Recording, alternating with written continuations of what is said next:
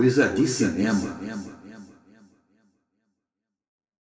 Hoje vamos apresentar o episódio 2. Duas ou três coisas que eu sei de Godard. No ano de 1967, Jean-Luc Godard filmou La Chinoise. Sobre esse trabalho, o diretor dizia, abre aspas, este filme descreve a aventura interior de um grupo formado por vários jovens que tentam aplicar às suas próprias vidas, no verão de 1967, em Paris, os métodos teóricos e práticos em nome dos quais Mao Tse-tung rompera com o aborguesamento dos dirigentes da União Soviética e dos principais partidos comunistas ocidentais. Fecha aspas. Entretanto, ops, Lachinoise irritou ao staff da Embaixada da República Popular da China em Paris. O que aconteceu é que esse filme, à época de seu lançamento, foi percebido muito mais como uma sátira ao maoísmo do que como uma adesão, uma manifestação de simpatia a essa doutrina política do movimento comunista chinês. O trailer dá uma ideia de irreverência do conteúdo do filme, o que causou duras reações de maoístas franceses. Nele, imagens de líderes históricos do comunismo, figuras consideradas sacrossantas pela esquerda, entre estas o próprio Mao, desfilam tendo ao fundo uma canção que soa como jingle publicitário, resultando dessa fusão audiovisual um curioso efeito de deboche. L'impérialisme dicte partout sa loi. La révolution n'est pas un dîner. La bomba est un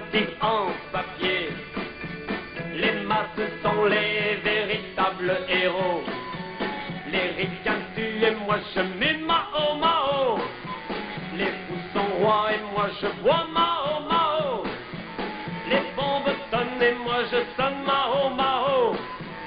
Les bébés cuits et moi je cuis Mao Mao.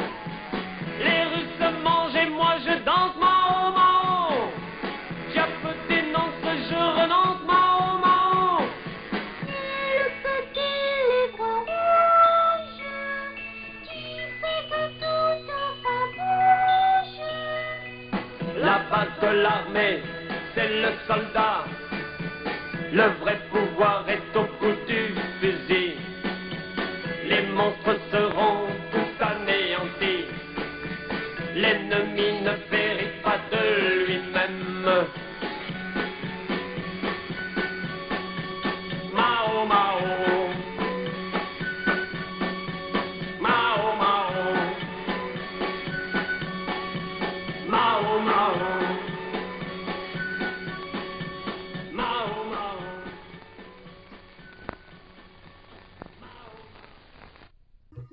Godard sofreu pesada artilharia disparada da esquerda.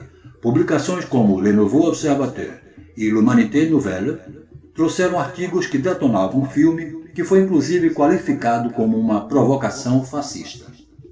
No elenco estava a atriz alemã Anne Wiazemski, vivendo um personagem que era quase que ela mesma na vida real. A Veronique do filme, assim como a própria Anne, era uma estudante de filosofia da Universidade de Paris, Nanterre e o queridinho de vários diretores da Nouvelle Vague francesa, o ator Jean-Pierre Léaud, interpretando um ator aspirante que, em sua busca de caminhos para seguir em sua desejada carreira, dedica-se a estudar os pensamentos de Mao difundidos por meio do pequeno livro vermelho da Revolução Cultural Chinesa. Tiro pela culatra ou não, é difícil cravar certeiro sobre o que se passava na cabeça de Godard. Mas, seja como for, o cineasta entrava decididamente numa fase de maior radicalização e militância políticas e começaria a fazer filmes de ruptura, ou melhor, a estender a outros níveis sua já reconhecida prática de rupturas que até então vinham sendo mais de ordem formal. Jean-Luc Godard fundaria pouco tempo depois, em 1969, em parceria com Jean-Pierre Courant, um coletivo de cinema que ganhou o nome de Grupo Ziga Vertov e começaria a aprofundar uma relação com o objeto a filmar, trazendo-o com frequência a uma posição de uma virtual coautoria do filme que estava sendo rodado. La Chinoise, filme de 1967, é uma comédia pop, uma farsa revolucionária. um pôster em movimento, um desenho humano animado, que meio sem querer previa em belas cores primárias a revolta e os posteriores rumos da juventude que agitaria as ruas de Paris logo no ano seguinte. E La Chinoise, como título, é uma carta escondida na manga do diretor Enfant Terrible da Nouvelle Vague. Godard, com muita presença de espírito, descobriu um título deliciosamente irônico quando percebeu que aquela juventude revolucionária e descolada que retratou no filme estaria muito mais disposta a entoar um hino que bem poderia se chamar La Chinoise do que La Marseillaise, o hino que pertencia a uma antiga revolução.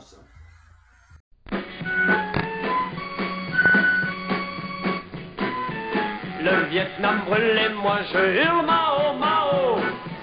Johnson rigole et moi je vole Mao Mao. Le napalm coule et moi je roule Mao.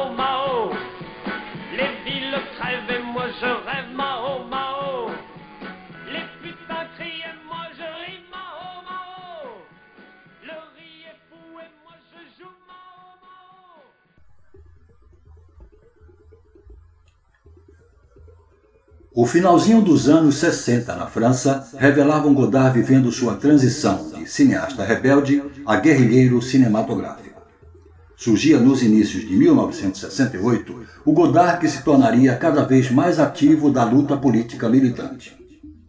Tomou parte no Comitê de Defesa da Cinemateca Francesa quando esta entidade sofreu uma tentativa de intervenção por parte das autoridades governamentais e rompeu ao lado de outros cineastas no Festival de Cannes para exigir que o evento fosse imediatamente encerrado em sinal de solidariedade aos estudantes e operários que naqueles dias se rebelavam contra o governo francês.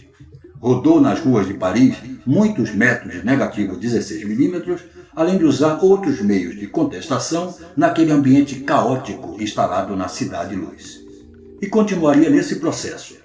No final daquele maio revoltoso de 1968, Godard se mandava, com mala e cuia e câmera, entre outros apetrechos, para Londres, na Inglaterra, para filmar os Rolling Stones, misturando o registro de sessões de estúdio da banda britânica com cenas carregadas de mensagens políticas ultra-radicais.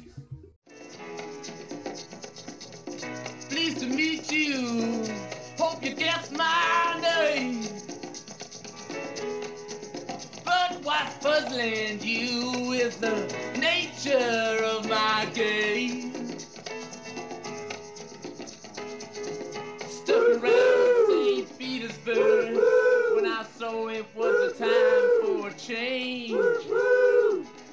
Killed the Tsar and his ministers. Anastasia screamed in vain.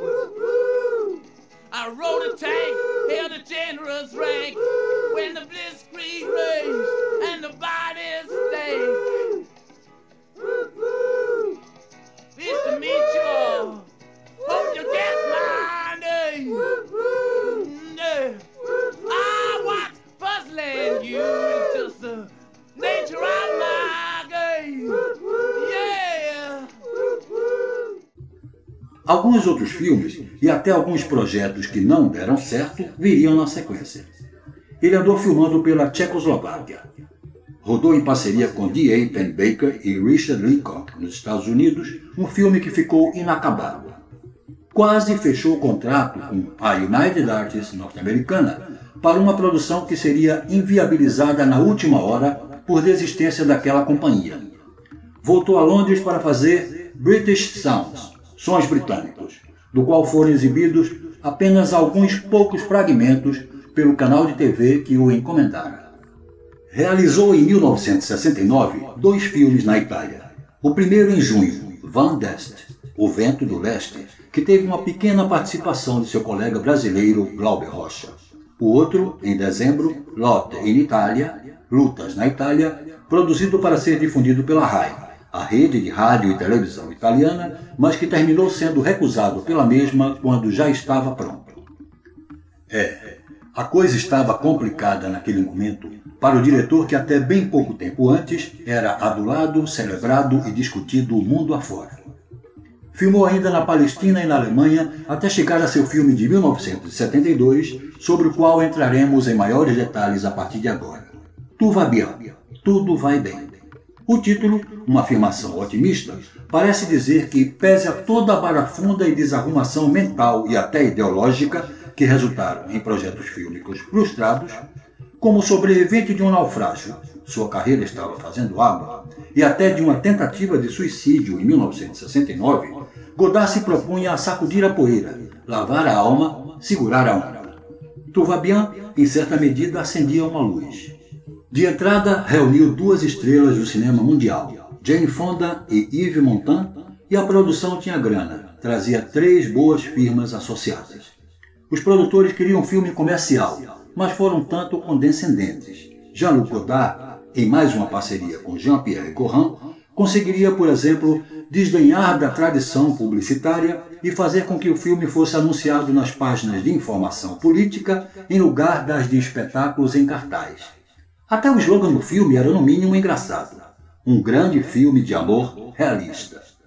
A história é a seguinte. Jacques, interpretado por Yves Montand, e Susan, por Jane Fonda, formam um casal. Ele, francês, um cineasta da Nouvelle Vague francesa.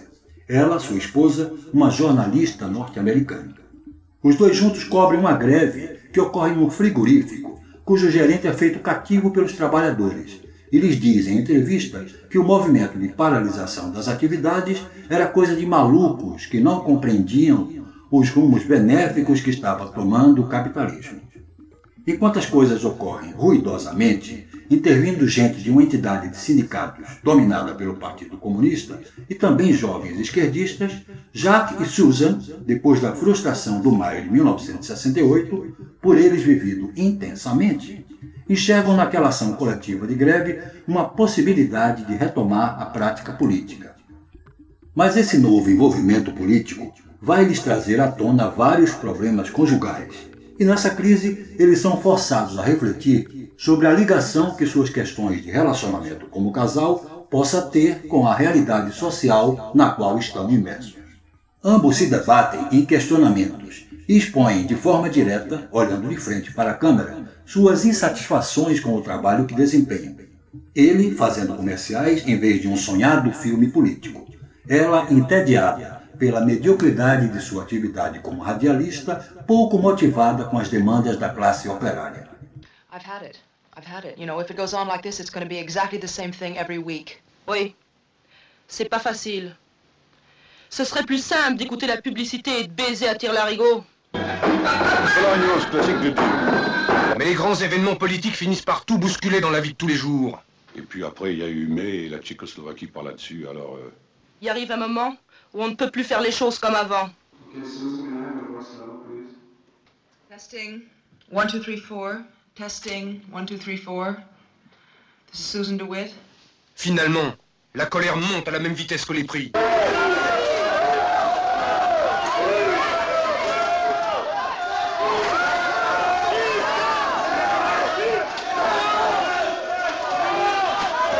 On vous l'a dit, c'est un film d'amour. Et un film d'amour réaliste même. J'avais peur que tu ne viennes pas. T'as raison d'avoir peur. Relaxe, não vou contar o final. Longe de mim estragar o que normalmente é valorizado por boa parte do público, por mais inusitada ou heterodoxa e não linear que venha a ser a narrativa. Vou falar agora da cenografia do filme, outro aspecto que vale destacar por sua inventividade. Em certos momentos do filme, temos na tela a visão do interior de um ou até de dois andares de um edifício e podemos acompanhar ações que ocorrem simultaneamente nos diferentes ambientes que são mostrados. A utilização dessa cenografia, digamos assim, transparente, sugere ou parece querer significar a estrutura política e econômica da sociedade, revelando ao mesmo tempo as divisões entre as classes e sua interdependência. Godard, em Tour va bien, dá uma trégua em sua lida recente com o cinema que o conduzia ao ostracismo mais desesperador. Contudo, esse freio de arrumação não o exime de seguir sendo o iconoclasta de sempre. A diferença é que, apesar de ter fracassado nas bilheterias, o filme é sem dúvida mais acessível. em boa medida, restabelece, ao menos nos padrões godardianos, o princípio da empatia com o público de cinema, algo que o cineasta vinha desprezando nos últimos anos. Mas estão lá, o que já era uma espécie de assinatura do cineasta, personagens que leem textos diante da objetiva cinematográfica. O gerente recita um trecho de Viva a Sociedade de Consumo, livro do economista Jean Saint-Geu, os representantes sindicais leem textos de um jornal ligado ao Partido Comunista e os esquerdistas leem frases tiradas do Causa do Povo, órgão de imprensa de linha maoísta. Entretanto, o resultado é que temos um filme que consegue escapar da bolha de distribuição e exibição restrita a militantes e amigos. A dupla Godard-Gohan, certamente pressionada pelos produtores, fez, no limite, concessões. Tentou uma love story marxista-leninista, na qual os conflitos pessoais do casal Jacques e Susan, o mal-estar que esses dois experimentam em suas vidas como operários intelectuais, são como mini-versões personalizadas da greve deflagrada no frigorífico. Tout va bien. Godard renasce.